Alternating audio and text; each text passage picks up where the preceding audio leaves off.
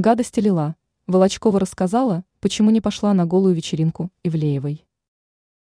Балерина Анастасия Волочкова пояснила, почему отказалась посетить голую вечеринку блогера Анастасии Ивлеевой. При этом она обратила внимание на то, что к предателям относятся в таком случае не совсем положительно.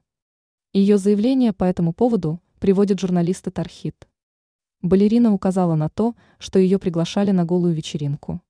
Однако, согласно ее заявлению, она знала, что там будет просто вертеп. При этом она подчеркнула, что не хотела в таком случае участвовать. Помимо этого, балерина сообщила о том, что к предателям относятся не очень позитивно.